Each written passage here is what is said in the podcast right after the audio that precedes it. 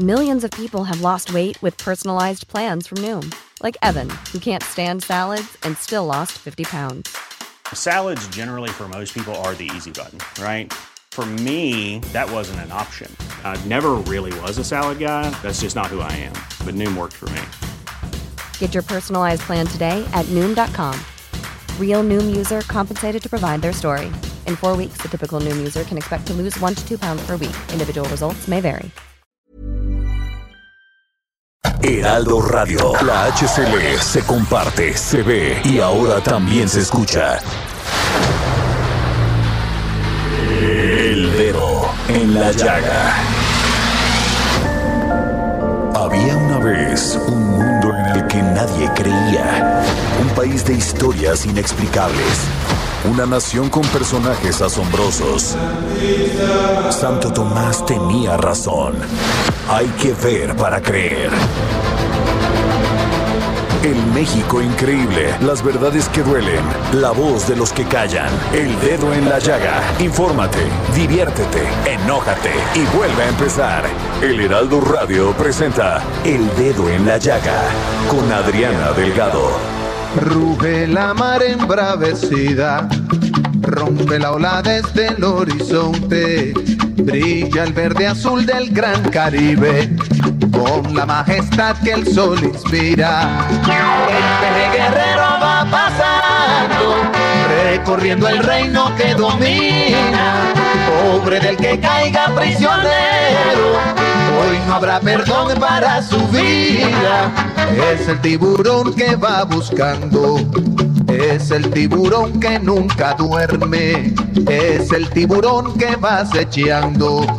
Es el tiburón de mala suerte. Bueno, así iniciamos este dedo en la llaga. Muy buenas tardes. Soy Adriana Delgado. Me escucha usted por la 98.5 FM. Así, aquí en el Heraldo Radio. Y bueno, así iniciamos este dedo en la llaga escuchando Tiburón del cantautor panameño Rubén Blades. Y esta canción, fíjense nada más, es parte del álbum Canciones de Solar de los Aburridos que salía al mercado en 1981. Y es que en 1980 Rubén Blades escribe Tiburón como protesta a la interferencia estadounidense y soviética en los asuntos políticos internos de otras naciones, sobre todo en América Latina. De hecho, fue una radiodifusora en Miami la que comenzó un ataque hacia Rubén Blades y su tema musical, argumentando que era una propaganda comunista y que no debía transmitirse en ninguna estación de radio de la Unión Americana y que debía considerarse al cantante panameño como un enemigo de los Estados Unidos. Aún con todo lo que sucedió en su entorno, Rubén Blades nunca dejó de cantar Tiburón. Incluso es una canción que sigue manteniéndose vigente hasta el día de hoy. Pues así empezamos este dedo en la llaga y bueno, agradeciendo a todos nuestros amigos que nos escuchan en todo el país, porque qué día, ¿eh? Qué manera de crecer del Heraldo Radio. Ya estamos en todos lados y como siempre les digo, muchísimas gracias por dejarnos entrar en sus oídos, pero también muchísimas gracias dejarnos entrar en su corazón. Y como les hemos puesto todos los días, fíjense que hoy es el mes rosa y es que estamos haciendo conciencia por el cáncer de mama. Cada día mueren muchas mujeres, cada 30 segundos se diagnostica un nuevo caso, de cáncer de mama a nivel mundial. Imagínense la importancia. Y además, no, no es un tema que nada más aqueja, un mal que le queja, aqueja nada más a mujeres, sino también a los hombres. Y estamos presentando testimonios aquí en el dedo en la llaga de mujeres que han enfrentado esta terrible enfermedad y que nos con su testimonio nos llenan de fe, esperanza y amor. Verónica López, paciente de cáncer aquí en el dedo en la llaga. Octubre es el mes rosa. Tócate, autoexplórate y ve al doctor.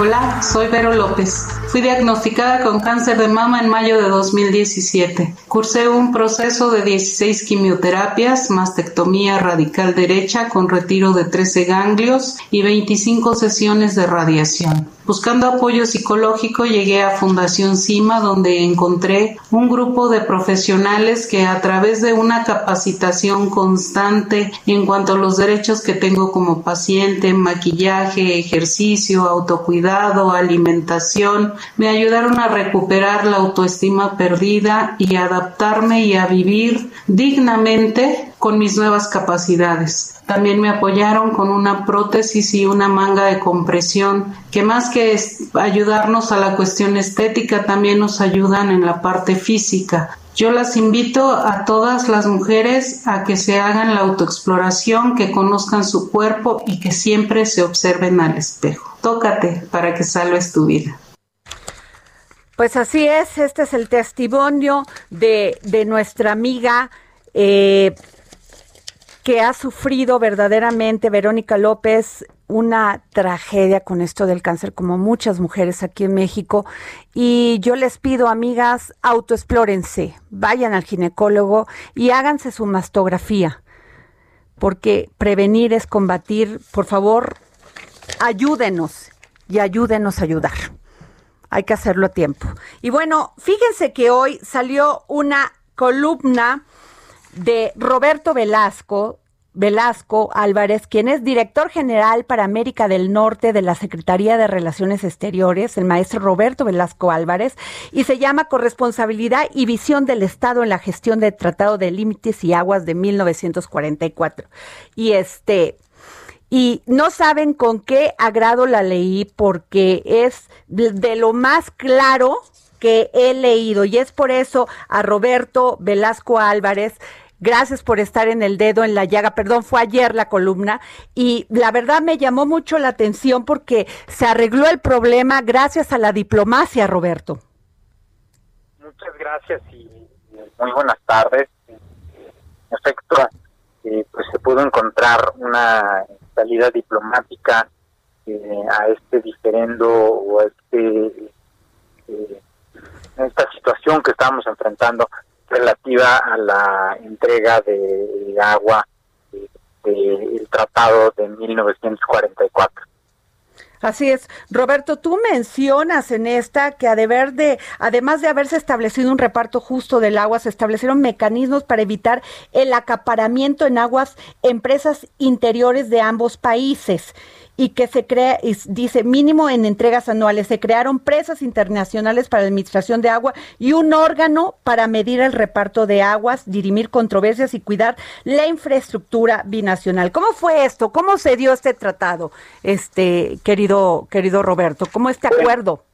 Este tratado data de 1944, un tratado que tardó 15 años en negociarse y eh, se estableció en efecto eh, la Comisión Internacional de Límites de Aguas como órgano para eh, poder dirimir controversias. Es un órgano que se integra por dos comisionados ingenieros, uno destinado por cada país, y en efecto se administran a través de este órgano dos importantísimas presas internacionales que son la Amistad y Falcón. además de eso, la Comisión Internacional de Límites de Aguas que hace una medición binacional de la repartición de aguas que establece el tratado. Esto es algo que durante todo el proceso, sobre todo en el diálogo con eh, Chihuahua y con los productores, se vino mencionando. No son cifras eh, que México, eh, pues digamos, se saque de la manga, son cifras que se miden diariamente y que son conciliadas por los dos países. Cada país hacemos nuestra propia contabilidad y después en el seno de la comisión se hace una conciliación eh, y con eso se establece una cifra en final. Entonces, digamos que son cifras pues eh, verificadas y, establecidas por ambos países. Y en cuanto al tema del acaparamiento de aguas y la entrega mínimos anuales, eh, desde 1944 se establecieron cantidades mínimas de agua que se tenían que repartir a cada país año con año. Esto con un objetivo muy sencillo, eh, sería muy fácil para los dos países en los eh, tributarios que tenemos dentro en nuestros territorios eh, o en los ríos que tenemos en nuestros tributarios almacenar agua en nuestras presas y después decir, bueno, pues es que no, no podemos entregar esta agua. Pero lo que se hizo fue que con un estudio muy famoso de ese entonces de Adolfo Oribe Alba, se midió el, el, agua promedio anual que había en cada uno de estos afluentes y entonces se establecieron mínimos a repartir eh, para evitar eh, esta situación de acaparamiento. entonces, eh, es un tratado de la mayor relevancia para México y en esta ocasión, pues afortunadamente logramos encontrar una, una salida a esta problemática eh, el plano internacional. Se creó además un grupo de hidrología para compartir información y mejorar el manejo de la cuenca del río Bravo.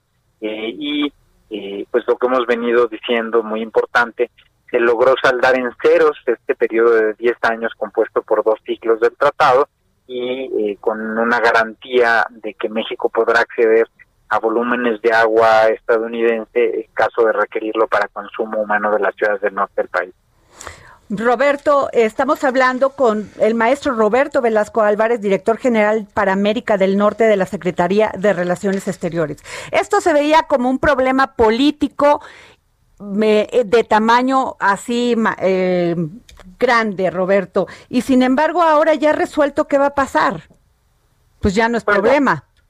La, desde la parte internacional no, porque en efecto pues ya se cerró la contabilidad de este periodo, no hay ningún adeudo eh, ya que saldar, eh, al contrario, está México al corriente en sus obligaciones. Así es. Eh, pero lo que sigue son fundamentalmente dos temas. Lo primero pues será instalar el grupo de hidrología que comenté y empezar ahí a compartir información y hacer esfuerzos que encabezará con agua para mejorar el manejo de la cuenca por parte de México. Y por otro lado, también lo que hemos venido diciendo, eh, se utilizó agua de las presas internacionales. y afortunadamente tenemos una garantía, como te decía, de cooperación humanitaria en caso de requerirlo, pero también se está buscando restablecer, eh, reabastecer eh, el agua propiedad mexicana en las presas. Entonces se continuará aproximadamente hasta mediados de noviembre la extracción de agua en presas en Chihuahua en particular de la presa El Granero. Pues muchas gracias Roberto, porque sin duda alguna es un éxito de la diplomacia mexicana este y también de la de la de Estados Unidos, pero yo en este problema que veía que ya se venía un problema enorme con el tema de la presa La Boquilla y de los agricultores en Chihuahua, pues veo la mano de gran parte de que se hizo las cosas como tenían que hacerse y triunfó la diplomacia. Muchísimas gracias. Muchas gracias, Roberto Velasco. Gracias. Pues bueno, pues así es. Entonces habría que ver qué va a pasar con este conflicto con el gobierno de Chihuahua y el gobierno federal, que ya eso no es tema de la Secretaría de Relaciones Exteriores. Así es. Y bueno, pues fíjense que de manera coordinada y simultánea, el día de ayer, 10 gobernadores de la República Mexicana, integrantes de la Alianza Federalista, se pronunciaron desde las capitales de sus estados con un discurso similar sobre la defensa del federalismo de los fideicomisos y del presupuesto para los estados. Advirtieron que si el presidente López Obrador sigue sin atender su petición de diálogo para revisar las necesidades presupuestales de los gobiernos locales y se niega a revisar el proyecto de presupuesto para el 2021, las 10 entidades que representan podrían tomar una ruta de rompimiento para salir del pacto federal y abandonar la República. Ándale. Pues bueno, tenemos en la línea a Enrique Galván Ochoa, analista económico y político, autor de la columna Dinero en la Jornada, y a Luis Miguel González, director del periódico Economista. Estoy así de manteles largos. Muy buenas tardes a los dos. Eh, buenas tardes. Muy buenas tardes, muy buenas tardes, queridísima Adriana. Gracias. Muy buenas tardes, Miguel. Qué, eh, gusto, qué gusto saludarte. Igual, el gusto es mío, Enrique, como siempre, todo mi respeto. Oigan, les preguntaría, primero empezaría con Enrique Galván Ochoa. Eh, es posible que se puede primero abandonar la, la República, salir del pacto federal, bueno, eso querían hablar con el presidente porque no estaban de acuerdo, que muchas empresas estaban situadas en sus estados, que ellas pues, que los estados proveían de luz, de agua y que la razón social estaba en otra ciudad, en otra, en otro estado y que por eso querían hablar con el presidente, ¿no? Y la otra es si pueden abandonar, había un rompimiento con el gobierno federal. ¿Se puede esto, Enrique? Bueno, el presidente ya contestó hoy a, la petición que hicieron estos gobernadores de una audiencia con él para tratar estos asuntos y pues los mandó a volar y les dijo que sigan platicando con el secretario de Hacienda Arturo Herrera. Eh, te voy a decir que en cuanto al rompimiento, yo creo que les falta leer lo que dice la Constitución y en particular lo que dice el Código Penal Federal, porque ese amago de, de rompimiento con el pacto federal que hay en el terreno de un delito que se llama traición a la patria. Y es muy breve, lo voy a leer textualmente porque como les digo, conviene a los gobernadores leerlo. Se trata del artículo 123 del Código Penal Federal que dice así, se impondrá la pena de prisión de 5 a 40 años y multa de 50 mil pesos al mexicano que cometa traición a la patria en alguna de las formas siguientes. Y la modalidad 12 dice que trate de enajenar, o grabar el territorio nacional o contribuya a su desmembración. Es, un, es lo que están ellos diciendo, un rompimiento, un desmembramiento del pacto federal y es muy claro lo que dice el artículo, no, tienen que llevarlo a cabo, simplemente basta con que traten de hacerlo para que caigan en, en este tipo delictivo. Yo creo que hay mucha ignorancia de parte de los señores gobernadores y por otro lado también creo que es una bravuconada de tiempos políticos. Luis Miguel González, director del Economista. Eh, a ver, es absurdo plantear que en el punto en el que estamos sea una solución para alguien eh, romper el pacto federal. No es absurdo reconocer que hay un problema que requiere una solución política, o mejor dicho, son muchos problemas. Yo diría, el más obvio es el del reparto de los recursos. Y para ser franco, no es un problema que nazca ahorita. Eh, el pacto fiscal federal es un pacto que es muy, vamos a decir, es la fotografía de un país que ya no es. Eh, creo que yo reiteraría, no viene al caso amagar con el rompimiento del pacto fiscal, digo, el pacto federal, pero tiene todo el sentido del mundo tratar de encontrar un espacio político para encontrar un acuerdo que refleje una realidad. No es solo el asunto de si hay una empresa que por cuestiones administrativas tiene domicilio fiscal en Ciudad de México, típicamente las multinacionales por ejemplo, la automotriz que trabaja en Aguascalientes paga más impuestos en el DF que en Aguascalientes. La, una gran empresa de computación que tiene su sede fiscal en Ciudad de México tiene sus mayores operaciones manufactureras en, Ciudad, en, en Guadalajara. Y, pero son detallitos. En el fondo, desde mi punto de vista, el asunto de fondo es la manera en que se asignan los recursos es es reflejo de un país que ya no es. Y para ser claros, ese mismo problema lo tienen algunos gobiernos estatales con sus ayuntamientos. No es necesariamente justo, no es equitativo y tampoco es tan transparente en lo que tiene que ver con asignación y entrega. Con eso empezaré yo el comentario. Y bueno, a ver, les pregunto otra, a ver, uno de estos de estos gobernadores que mandaron pues esta esta pues protestaron y además esta amenaza, pues es Javier Corral y dice, "No vamos a permitir ni el abuso ni el atropello, sí, la respuesta sigue siendo la indiferencia y los oídos sordos. Estamos listos para dar la batalla política y legal." Y resulta pues bueno, el tema del el de este conflicto que había en la presa La Boquilla, pues ya se solucionó gracias a la diplomacia. Pues ya nomás se quedó, como quien dice el gobernador Corral, con el problema político. ¿Ustedes qué piensan? Porque además, pues él fue uno de los que dicen, yo no estoy recibiendo el dinero, no quiero que me quiten los fideicomisos. ¿Qué va a pasar? A Enrique. Ah, bueno, mira, en, en una época inmemorial los impuestos se repartían de otra manera. Los estados cobraban los impuestos y compartían los ingresos con el gobierno federal. Luego vino un pacto nacional, eran los tiempos del PRI, todos los gobernadores eran priistas, el Congreso era priista, el presidente era priista, y se cambió el esquema. Y los estados se dieron parte de su soberanía a la federación para que fuera la federación quien cobrara los impuestos.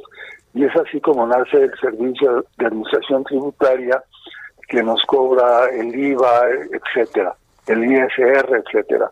Bien, transcurren los años y los gobernadores que llevan eh, una vida de despilfarro y, y, de superlujo en algunos casos, seguido los vemos en Europa, ahora no lo hacen por el COVID, pero esa es su manera de vivir.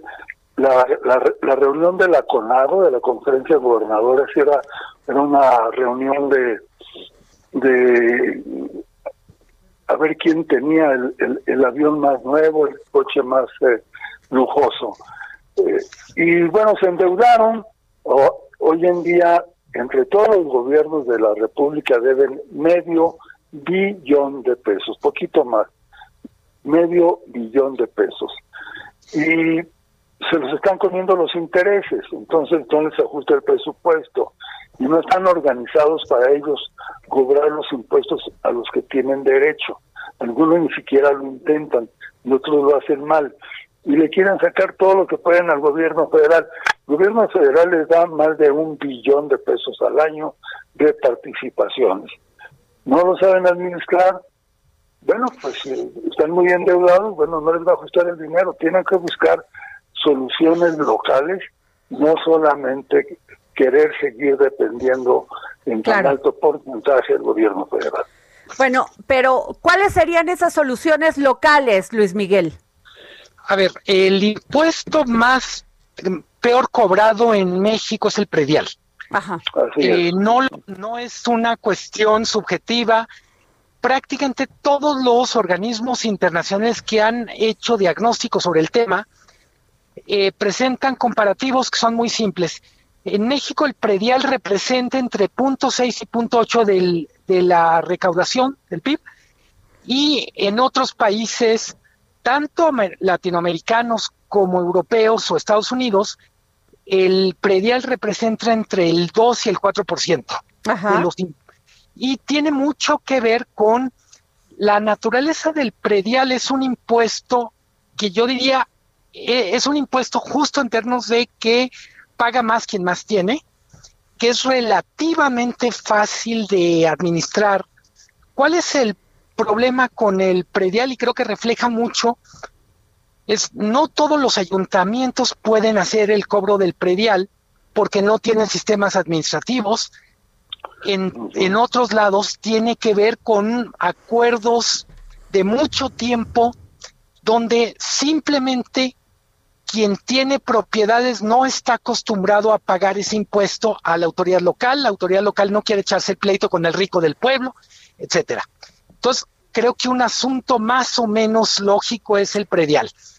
En relación a lo que dice Enrique, a mí me gustaría discrepar en, en dos cosas efectivamente hay un problema de endeudamiento de los estados que no necesariamente corresponde a los gobernadores que ahorita están levantando la voz. Es decir, a mí me parece lógico que eh, Javier Corral diga, bueno, a mí me toca pagar los intereses como gobierno que generó César Duarte, o que eh, alguien en Coahuila, Riquelme, por ejemplo, diga, oiga, eh, los impuestos los generó la administración de hace 12 años y seguimos pagando. Claro.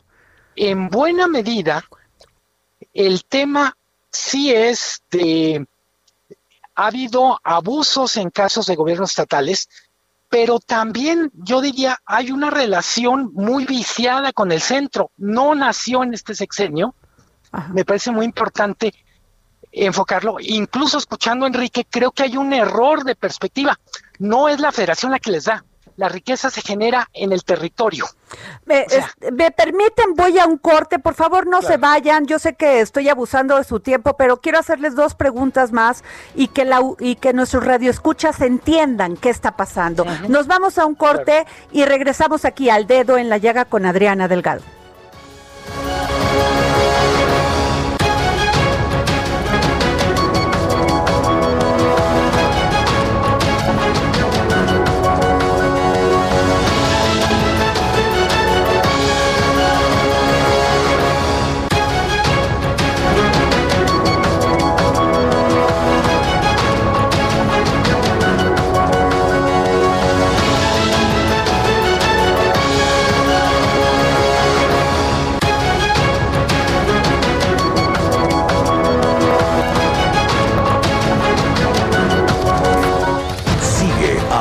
Delgado en su cuenta de Twitter.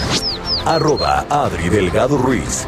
Además, te invitamos a enviar tus opiniones y comentarios en texto o por mensaje de audio a través de WhatsApp al 55 2544 3334. Y si quieres escuchar El Dedo en la Llaga de El Heraldo Radio, en cualquier momento y donde quiera que te encuentres, descarga el podcast disponible en Spotify y iTunes. Heraldo Radio.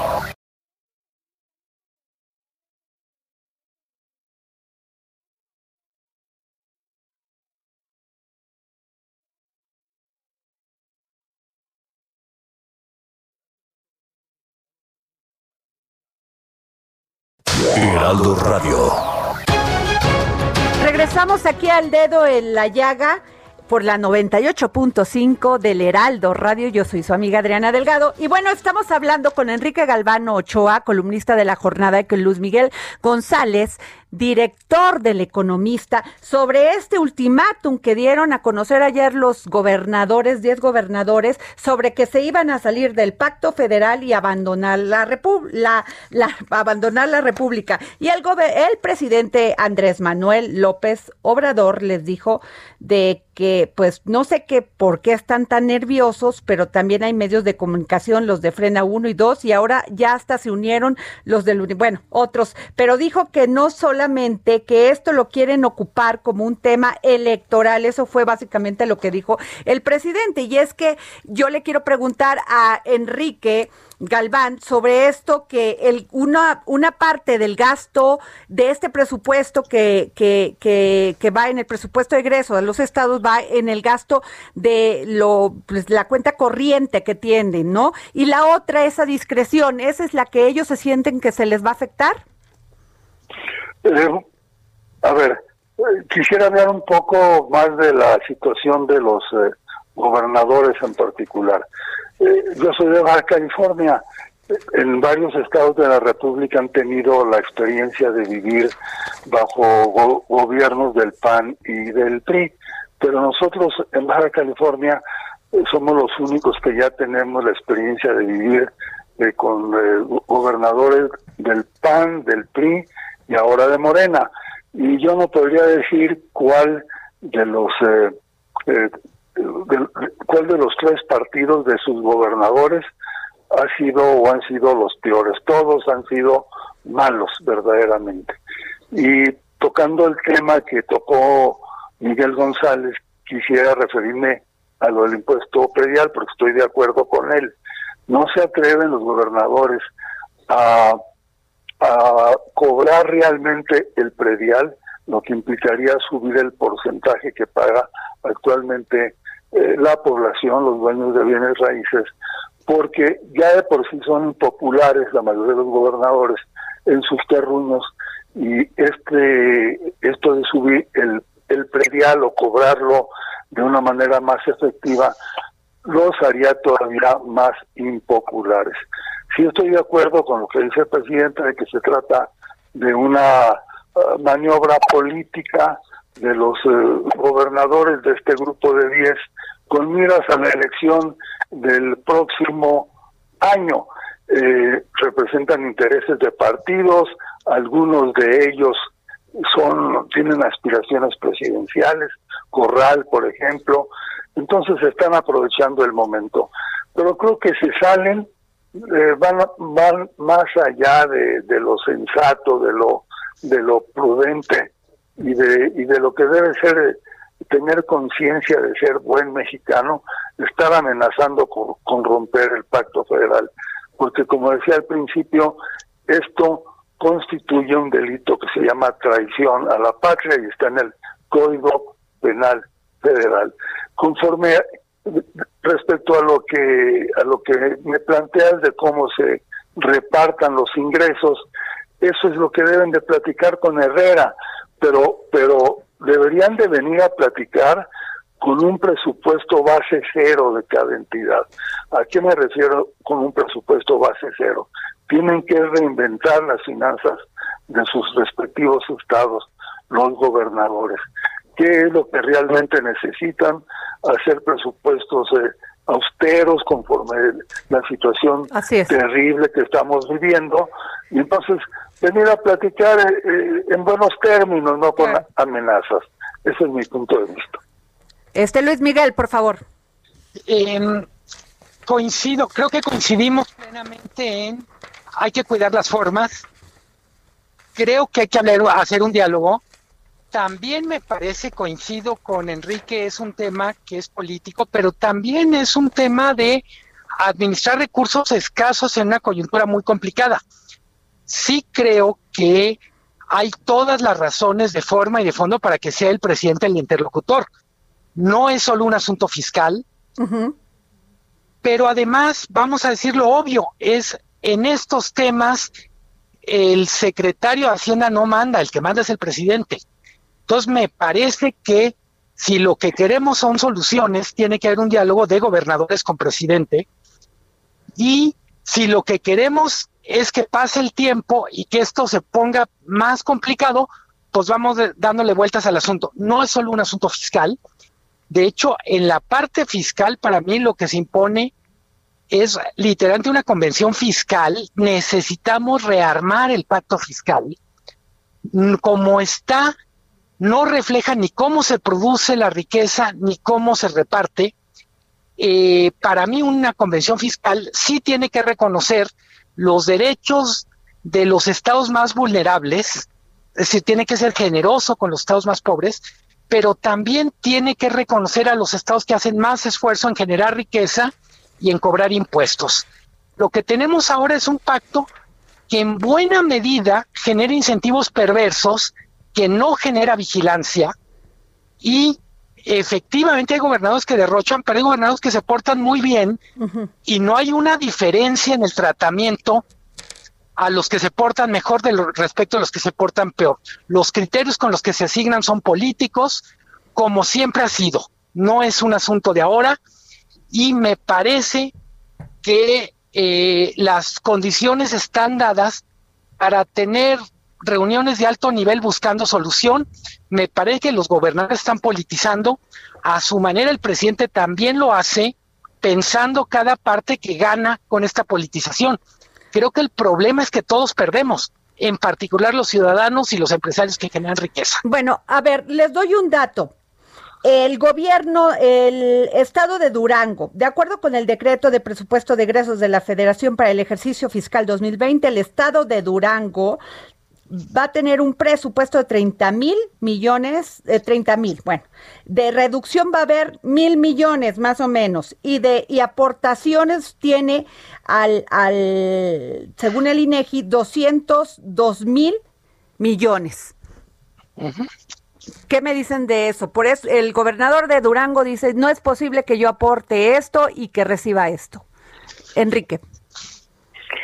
Pues eh, el, el dato que me están dando no lo tenía yo contemplado.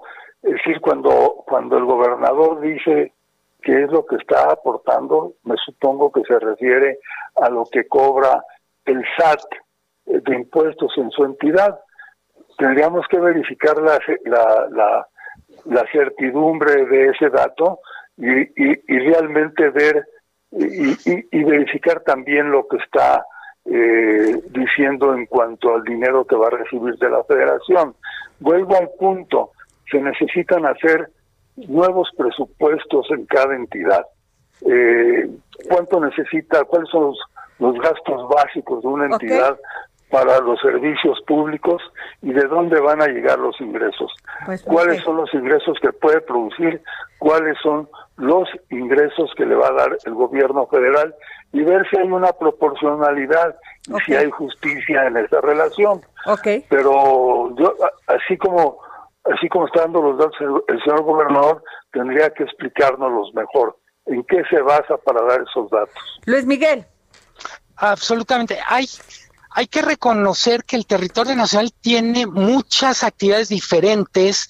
Durango es un estado minero, tiene un régimen fiscal peculiar que eh, básicamente se parte del supuesto que todo lo que está en el subsuelo es patrimonio federal y la mayor parte de los impuestos por minería son federales. Ajá. Eh, ¿Cuál es el problema con muchos de estos? Por eso digo que se necesita un arreglo fiscal que refleje la realidad. Ahora sabemos mucho más, por ejemplo, de la contaminación que genera la industria minera, de la necesidad de restaurar, eh, hay veces lo que generó Muy bien. la actividad. En ese sentido, me parece que tenemos que discutir a partir de que somos diferentes realidades en diferentes zonas del país, que todos tienen derecho a voz, que todos tienen derecho a encontrar una solución, un traje a la medida. Creo que con madurez se puede. Pues muchas gracias, Enrique Galvana Ochoa, analista económico y político, autor de la columna Dinero en la Jornada. Y gracias, Luis Miguel González. Gracias, director del Economista, por haber estado aquí en el dedo en la llaga y por habernos tomado la llamada. Un gusto. Gracias a, gracias a ti y un gran abrazo, mi querido Miguel. Gracias. Bueno, pues hoy formaliza su renuncia como secretario de Seguridad. Alfonso Durazo Montaño presentó su renuncia porque va como candidato de Morena a la gubernatura de Sonora. Y lo tenemos aquí, en el dedo en la llaga. Gracias, Alfonso, gracias por tomarnos la llamada. Al contrario, un gusto, Ariana, a la orden, ¿eh? Oye, pues Aquí estoy viendo las últimas encuestas y pues ya vas como caballo de Hacienda, ¿eh? Adelante, adelante, adelante. Bueno, la verdad es que se ha sostenido eh, una ventaja importante ante la eh, antes de que yo formalizara esta decisión. Se ha conservado una ventaja en tres niveles. Primero, el presidente de la República está muy arriba en el estado de Sonora. Después, Morena tiene una eh, aceptación muy, muy importante. Y un poquito abajo eh, de Morena está tu servidor con una ventaja relevante según eh, diversas encuestas, la pudiera decir que prácticamente todas, rumbo a la, a la gubernatura. Esto significa pues que hay un margen muy importante eh, para crecer, eh, primero para alcanzar a Morena y lo en términos ideales para llegar al nivel de aceptación que tiene el presidente de la República. Hay que trabajar, Adriana, hay que echarle muchas ganas.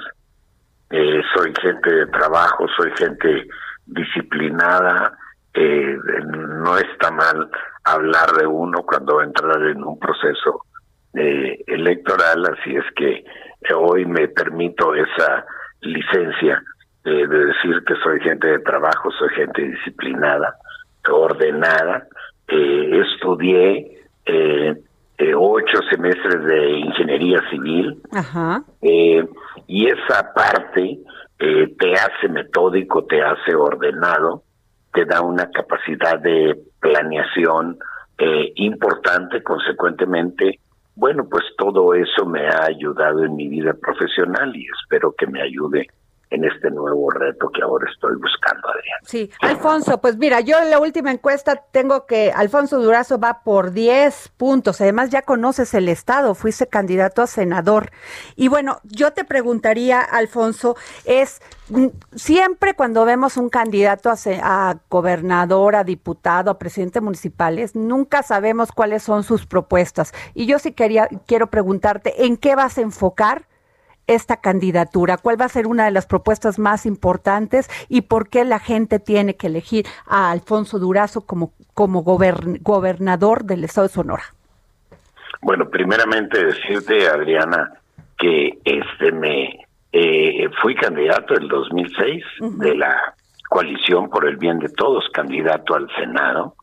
Fui candidato a diputado y diputado federal el 2012 y coordinador de la campaña Andrés Manuel en el Estado. Fui candidato al Senado el 2018 y coordinador de la campaña de Andrés Manuel, eh, del candidato López Obrador al, al Senado.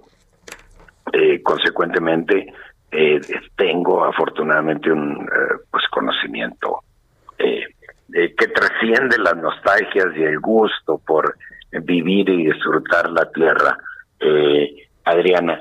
Mira, yo creo que mm, cualquier eh, propuesta eh, que merezca la atención de la ciudadanía tiene que eh, centrarse en el objetivo de recuperar el gobierno para ponerlo al servicio, auténticamente al servicio de aquellos más necesitados, de aquellos que pasan el día con el sudor de la frente. Y cuando digo esto, Adriana, no me refiero a la gente que trabaja en los campos agrícolas, que vaya, que sudan o pasan el día con el sudor de la frente, sino aquellos que pasan el día en un esfuerzo permanente, tengan riqueza o no. Hay gente que tiene mucho dinero, que no tiene necesidad de trabajar que sin embargo pasa el día con el sudor de la frente. Creo que al servicio de todos ellos debe estar el gobierno con énfasis en la eh, en aquellos eh, que más eh, necesidades tienen que mayor apremio. En otras palabras, como lo diría el presidente de la República, hay que separar el poder económico del poder político. Así es. Sin lastimar al poder económico, simple y sencillamente retirándole el gobierno, que ha sido pues eh, eh, instrumento al servicio eh, históricamente de los grupos de poder, Así es. pues quienes lo han utilizado obviamente en su propio beneficio. Alfonso, y los jóvenes, porque los jóvenes son los que ahorita lo que vimos en, en Hidalgo, en Coahuila es un abstencionismo terrible. O sea, ¿cómo vas a llamar a los jóvenes para que te apoyen en esta candidatura y además que hagan gobierno contigo? Mira, yo creo que ya es tiempo de que los jóvenes den un paso eh, al frente. Idealmente para mí, eh, anticipando un poco lo que voy a, a, plantear, porque no es momento todavía, eh, pues eh, de estar hablando de propuestas, hasta me inhibo un poco, eh, Adriana. o sea que estoy de preguntona. bueno, es que todavía es una semana eh, dedicada al, ah, hasta, el hasta el último minuto a los temas de seguridad, pero sí comparto, coincido contigo en que hay que convocar de manera muy particular a los jóvenes. Yo solo, yo creo no solo para el estado de Sonora, creo que vale para todos los estados de la República, creo que hay que convocarlos, creo que hay que llevar una nueva generación de gobierno y no solo eh, una nueva generación eh, de jóvenes, sino una nueva forma de hacer política que resulte particularmente atractiva y motivante eh, para los jóvenes, para que los jóvenes se acerquen eh, al gobierno. Creo que ahí hay mucho por hacer y dejar una nueva generación de políticos que puedan auténticamente transformar al Estado. Eso sería ideal eh, para mí. Y me lo propondré en su momento. Claro. No, ahorita es una mera especulación, Adriana, vamos a llamarla. Claro. Alfonso Durazo, ¿se va tranquilo de la Secretaría haber hecho lo mejor que pudo hacer en la Secretaría de Seguridad? Mira, me voy eh, eh, con la satisfacción de haber entregado eh, toda mi capacidad, todo mi esfuerzo, sin regateo alguno, al cumplimiento de la responsabilidad. Difícilmente eh, puede alguien sentirse satisfecho cuando deja un área con retos, eh, algunos tan marcados, por ejemplo, como el del homicidio. Eh, logramos en estos dos años crear los instrumentos imprescindibles para que el gobierno de la República tenga capacidad suficiente para enfrentar exitosamente el crimen organizado. Una policía federal de 18 mil elementos, 18 mil burócratas, 18 mil eh, operativos, pues difícilmente podían eh, tener capacidad para enfrentar la criminalidad de un país de dos millones de kilómetros cuadrados, un poco más, y de casi 130 millones de habitantes. Colombia, que es la mitad en términos poblacionales y territoriales, tiene una Policía Nacional de 180 mil elementos, Adriana. Ajá. Si nos fuéramos con esa proporción, requeriríamos en el país una Guardia Nacional de 360 mil. Por eso nosotros tomamos la decisión de desaparecer, extinguir la Policía Federal, entraron a programa de retiro 10 mil elementos, ocho mil operativos pasaron, que reunieron los altos estándares de la Guardia, pasaron ahí. Y en 16 meses tenemos una Guardia Nacional que pasó de cero a 97.800 elementos desplegados de manera permanente, esto es muy importante, en todo el territorio nacional. ¿Por qué resalto lo permanente? Porque les da capacidad de respuesta eh, inmediata la Policía Federal vivía en la Ciudad de México. Había un problema en algún lado y se movía. Pero se movía por 15 días, apagaba el fuego y regresaba a la Ciudad de México y ahí va para otra ciudad. Ahora hemos construido, con esto cierro porque no se trata de un informe, Adriana, 160 eh, cuarteles ya para la Guardia Nacional. Ah, se dice tú no fácil, registras, por ejemplo, se dice fácil, pero tú no registras ya escenas, eh, aquellas escenas cotidianas en las que elementos de la Policía Federal eran desalojados de los hoteles donde se hospedaban porque tenían dos o tres años sin pagar el hospedaje. Eso se acabó. Tenemos ya 160 cuarteles concluidos y vamos a cerrar el 2021 con 266. Híjole, pues qué informe, porque sí es un informe de, de lo que has hecho y además darle dignidad a la policía, a la que nos cuida, es muy importante, Alfonso. Es imprescindible. La verdad es que la Guardia Nacional la estamos formando con los más altos estándares internacionales en términos éticos, de doctrina, de sentido del deber, de capacitación, de entrenamiento eh, y estoy eh, la capacidad de contención y de disuasión que ya tiene la Guardia Nacional, la Guardia Nacional en todo el país nos ha permitido lograr bajas eh, muy muy muy sensibles en 13 de 17 delitos a los que les damos seguimiento mensualmente. Nos quedan cuatro entre ellos particularmente el homicidio doloso. Y déjame decirlo así, Adriana, esa es una herencia negra. Pues Recibimos el país con 36 mil, casi 37 mil homicidios dolosos. Y nosotros logramos por primera vez en cuatro años un quiebre y una baja ligerísima de 0.57%. Nada que presumir, pero sin embargo, es alentador que hayamos roto ya la tendencia histórica de crecimiento que en algunos años alcanzó hasta el 30%, Adriana. Híjole, pues qué gran resultado. Ajá. Tenemos el menos punto 57.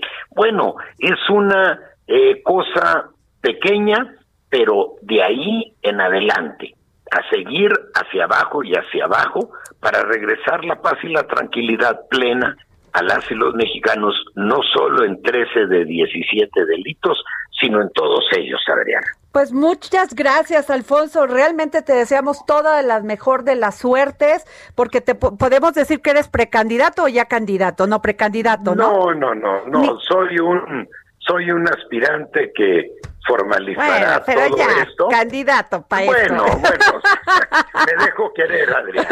Muy bien, Alfonso Durazo. Muchísimas gracias. Pues ahí tuvimos Alfonso Durazo y esto tan importante que nos dice de lo que fue su, su actuar en la Secretaría de Seguridad Pública y este y ahora como candidato de Morena al gobierno de Sonora. Y bueno, antes de irme, déjenme decirles que eh, eh, hoy se presentó la secretaria de la Función Pública en la Cámara de Diputados para el tema del informe, de la glosa del informe presidencial y en el segundo año dice aceleramos para terminar con la impunidad. La secretaria de la Función Pública ante diputados dijo que este que destaca más de cinco mil sanciones a funcionarios que abusaron de sus cargos y que antes solo se iban a sus casas blancas a disfrutar el botín. Señala la supervisión de más de tres mil trescientos procesos de contratación en el sector salud por más de nueve mil quinientos millones de pesos para impedir que la emergencia sanitaria sirva para encubrir desfalcos al pueblo de México. Pues, ah, y bueno, aquí otro punto, las sanciones de la función pública alcanzaron a 321 proveedores y contratistas e incluyeron multas resarcitorias por más de 1.500 millones. Esto fue lo que dijo la secretaria de la Función Pública, Irma Heréndira Sandoval, hoy en la Cámara de Diputados. Nos vemos mañana aquí en El Dedo en la Llaga. El Heraldo Radio presentó El Dedo en la Llaga con Adriana Delgado. Heraldo Radio. La HCL se comparte, se ve y ahora también se escucha. Hey, it's Paige DeSorbo from Giggly Squad. High quality fashion without the price tag. Say hello to Quince.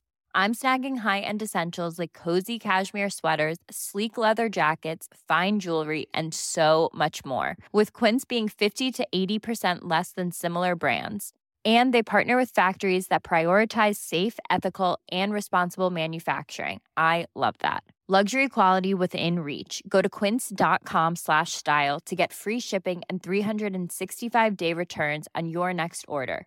quince.com slash style